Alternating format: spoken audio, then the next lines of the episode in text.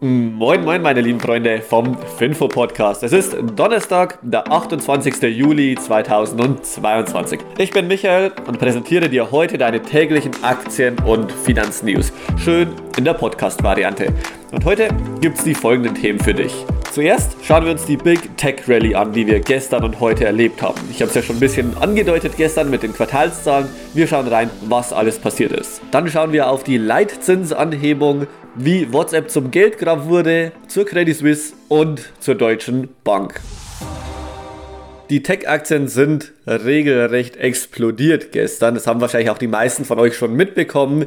Der Nasdaq ist 2,5% gestiegen. Alphabet, Microsoft, Texas Instruments haben die Zahlen vorgelegt, übrigens auch LVMH und ein paar andere Unternehmen. Und sie haben nicht nur gute Zahlen vorgelegt, Sie haben auch Optimismus für die kommenden Monate verkündet. Das heißt, auch die Ziele teilweise leicht angehoben oder zumindest bestätigt für das gesamte Jahr. Was jetzt noch kommt, ist Meta, Apple und Amazon. Kommt alles noch diese Woche. Meta kommt sogar noch heute. Ja, und die ersten haben natürlich jetzt einfach den, die Erwartungshaltung gesetzt. Also die Erwartungshaltung bezüglich Apple, Microsoft und Amazon ist jetzt natürlich auch relativ hoch. Die Erwartung ist, dass auch diese Unternehmen, genauso wie viele, viele andere Tech-Unternehmen, die Erwartungen in den kommenden Wochen jetzt schlagen werden. Also diese erste Woche, diesen ersten drei Tage, Montag, Dienstag, Mittwoch, wo es schon einige Zahlen gab, setzen einfach den Ton für die kommende Woche. Auch sehr gute Zahlen haben übrigens T-Mobile US, Boeing, Kraft Heinz und Sherwin Williams vorgelegt. Chipmaker, also Chip-Produzenten, vor allem in Amerika, haben besonders profitiert, weil die US-Regierung sogar verkündet hat, dass es ja eine Subvention von unglaublichen 52 Milliarden geben wird, womit die eigene Chipbranche in Amerika ja unterstützt, subventioniert werden soll und die Zinsen steigen wieder. Die Fed hat gerade erst verkündet, Jerome Powell besser gesagt, dass die Zinsen um, um weitere 75 Basispunkte, also 0,75 Prozent, angehoben werden. Der Aktienmarkt hat bisher so gut wie überhaupt nicht darauf reagiert, weder S&P 500 noch der Nasdaq. Und man hat versucht, in dieser sogenannten Goldilocks-Zone zu bleiben. Goldilocks bedeutet auf Deutsch übersetzt etwa so ja, es gibt so einen magischen Bereich von weder zu viel Angst in den Markt reinbringen, noch zu viel ja, Auflockerung. Denn beides will man nicht. Man will natürlich nicht zu viel Angst in den Markt reinbringen, damit es keine Rezession gibt. Man will aber auch nicht gleich zu viel Aufmunterung, damit die Inflation eben noch weiter steigen würde, sondern man muss eben diese Balance treffen von Inflation muss jetzt wieder zurückkommen und gleichzeitig wollen wir aber keine Rezession. Und Jerome Powell ist sich da ja auch relativ häufig uneinig mit sich selbst. Er hat ja am Anfang gesagt, also am Anfang vor knapp zwei Jahren, hey, es gibt keine Inflation. Dann hat er gesagt, na gut, es gibt vielleicht Inflation, aber die ist nur übergangsweise, also transitory. Dann hat er gesagt, okay, die transitory war eine schlechte Formulierung, die Inflation bleibt doch länger. Dann hat er aber immerhin noch gesagt, wir heben die Zinsen nicht an. Und zuletzt hat er eben entschieden, wir heben die Zinsen doch an und die Inflation gibt es auch länger.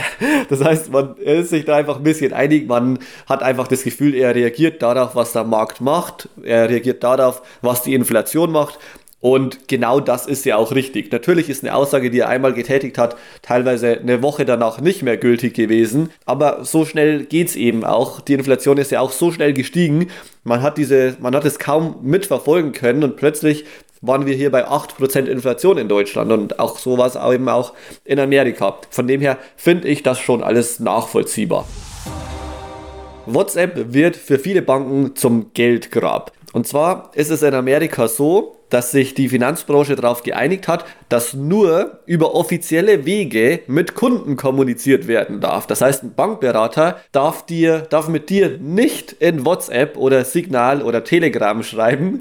Vielleicht erschrecken jetzt gerade ein paar Leute von euch. Ähm, ja, das darf euer Bankberater tatsächlich nicht. Ähm, Bankberater machen das aber sehr gerne und Kunden machen es auch sehr gerne. Erstens, weil man damit die Regulatorik umgeht weil es einfach viel einfacher ist. Ein Bankberater muss nochmal jedes Gespräch akribisch protokollieren. Was wurde da besprochen? Was wurde empfohlen? Und was, wie hat der Kunde auch darauf reagiert? War der ängstlich? War er schockiert? Was sind seine Vorlieben? Vorlieben?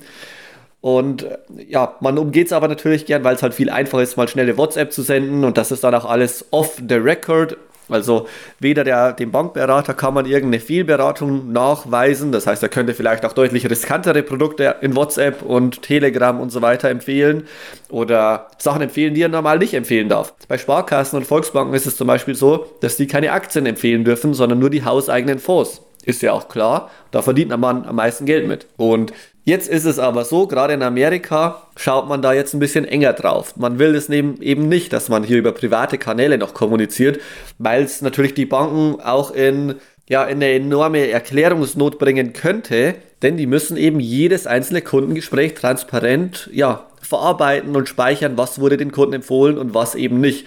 Viele Bankberater haben darauf natürlich keine Lust, weil es jede Menge Arbeit verursacht. Und was bedeutet das Ganze jetzt?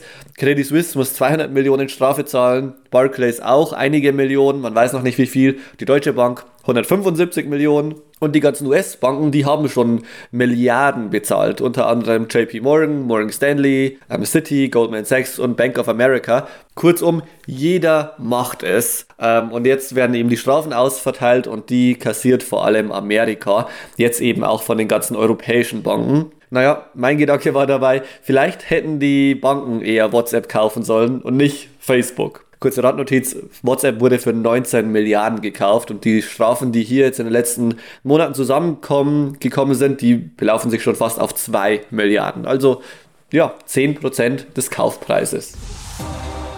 Und wir bleiben in der Bankenbranche, denn da geht es gerade ziemlich heiß her. Wir reden über Credit Suisse und die Deutsche Bank.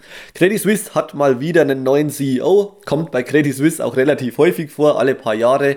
Der letzte CEO hat zwei Jahre ausgehalten. Das war Thomas Gottstein, war auch sehr umstritten. Auch der CEO vor ihm, das war Tijan Tiam war sehr umstritten. Unter anderem war Tijan Tiam in den Spionageskandal verwickelt, weil er sich mit einem anderen Topmanager äh, auf einer Grillparty in seinem eigenen Garten gestritten hat und mit Frauen und so weiter und alles ziemlich komplex.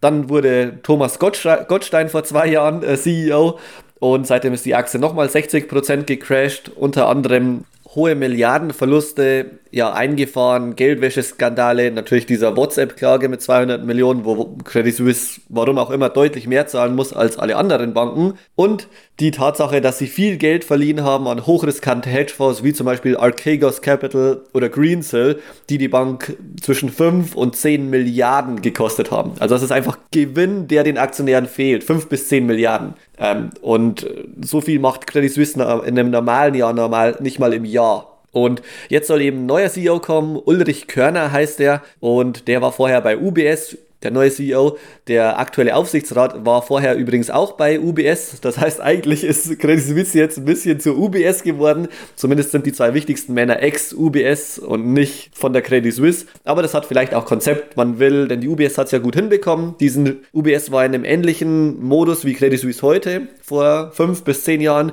nämlich sehr, sehr aggressives, hochriskantes Investmentbanking und hat den ja, Schwung sehr gut geschafft bei UBS, dass sie sich nämlich vor allem auf die Vermögensverwaltung und Beratung fokussieren, die ja beinahe komplett ohne Risiko ist. Man empfiehlt Aktien, man empfiehlt Fonds und so weiter, aber man hantiert nicht großartig mit eigenem Geld. Ich war ja auch selbst bei UBS, äh, allerdings nur als Praktikant, sieben Monate, da in der Digitalisierung beschäftigt während meines Studiums, aber natürlich in Vollzeit. Und da hatten wir auch ein Seminar über Hedgefonds ähm, UBS ist, äh, hat sehr, sehr viele Hedgefonds als Kunden und Klienten.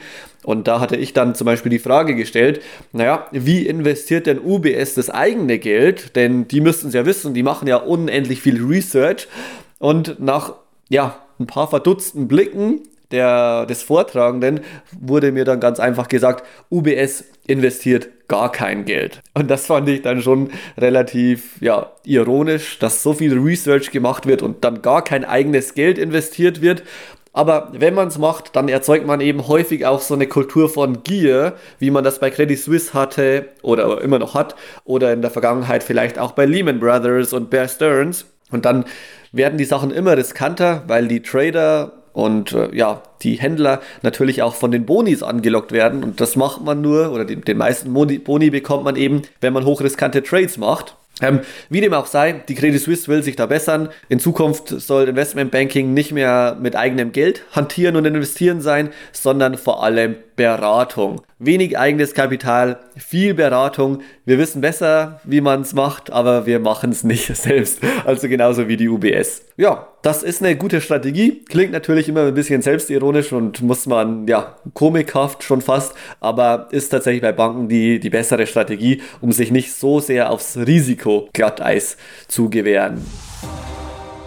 Und zuletzt drehen wir den Haken nochmal zur Deutschen Bank. Ja, die Deutsche Bank muss auch 175 Millionen an Strafe zahlen, weil ihre Berater WhatsApp genutzt haben. Christian Seoing hat vor allem gesagt, dass die Kosten explodiert sind. Mal wieder, also bei der Deutschen Bank überrascht es eigentlich nicht mehr. Die Kosten sind um über 10% gestiegen. Das Ziel war übrigens, das ambitiöse Ziel, die Kosten jedes Jahr um 3% zu senken. Das ist jetzt einfach mal komplett verfehlt worden. Und das liegt vor allem an den Gehältern. Christian Sewing wollte ja vor zwei Jahren eigentlich ähm, über 20.000 Stellen streichen. Gerade mal die Hälfte ist ihm gelungen.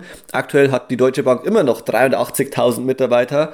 Und Stand heute wollten sie eigentlich nur noch 74.000 Mitarbeiter haben, also 10.000 Mitarbeiter weniger. Und das Hauptproblem ist, dass die Gehälter jetzt stark angezogen sind. Wir haben 10% Inflation, viele Mitarbeiter, Banker wollen jetzt 10% mehr Gehalt um, und im Investmentbanking sind die Gehälter sogar um 18% gestiegen im Vergleich zu 2021. Das heißt, das Nummer 1 Problem der Deutschen Bank bleibt es einfach, die Kosten zu reduzieren und egal durch wie viele CEOs die Deutsche Bank geht, irgend, irgendetwas muss da unglaublich schwierig sein, die Kosten zu reduzieren. Ähm, also durch die Bank, aber vor allem ist das größte Problem, dass die Deutsche Bank viel zu viele Mitarbeiter zu haben scheint und ich kann den Zwiespalt auch irgendwie verstehen, denn einerseits sind Mitarbeiter der größte Vermögensgegenstand einer Bank. Das ist Talent, die eben gute Ideen haben, gute Beratung machen, gute Arbeit, gute Investments vielleicht auch tätigen. Und man als Bank ist man dazu verpflichtet, einfach die besten Mitarbeiter anzuziehen.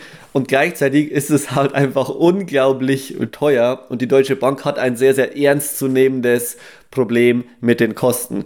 Und in der Regel ist es auch besser, nicht jedes Jahr 3% der Mitarbeiter zu entlasten, weil es die Kultur so zermürbt und man natürlich entsteht da auch so eine Angst. Die ja, bessere Strategie, wie sich herausgestellt hat, ist einfach einmal einen sehr, sehr klaren Cut zu machen, dann, wenn es sein muss, eben 30 oder 40 Prozent aller Mitarbeiter auf einen Schlag zu entlassen und dann vernünftig, also erstmal profitabel werden und dann vernünftig wieder hochskalieren, je nachdem, in welche Richtung dann die Nachfrage entsteht. Und es gibt einen Grund, warum wir genau dieses Vorgehen der radikalen Kürzung und dann langsames Wiederwachsen bei vielen Startups in Amerika sehen. Im Silicon Valley, bei Shopify haben wir es beispielsweise gesehen.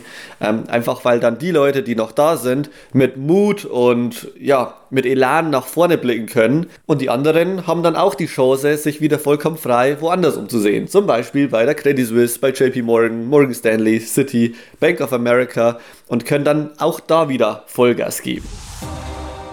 Und das war's auch schon mit der heutigen Finfo-Episode. Ich hoffe, euch hat Spaß gemacht. Mir auf jeden Fall. Lasst uns gerne eine blendende Bewertung da, wenn es euch Spaß gemacht hat, natürlich nur. Und dann hören wir uns spätestens morgen früh wieder. Lasst es euch gut gehen und ich wünsche euch einen wunderschönen Tag in Donnerstag rein.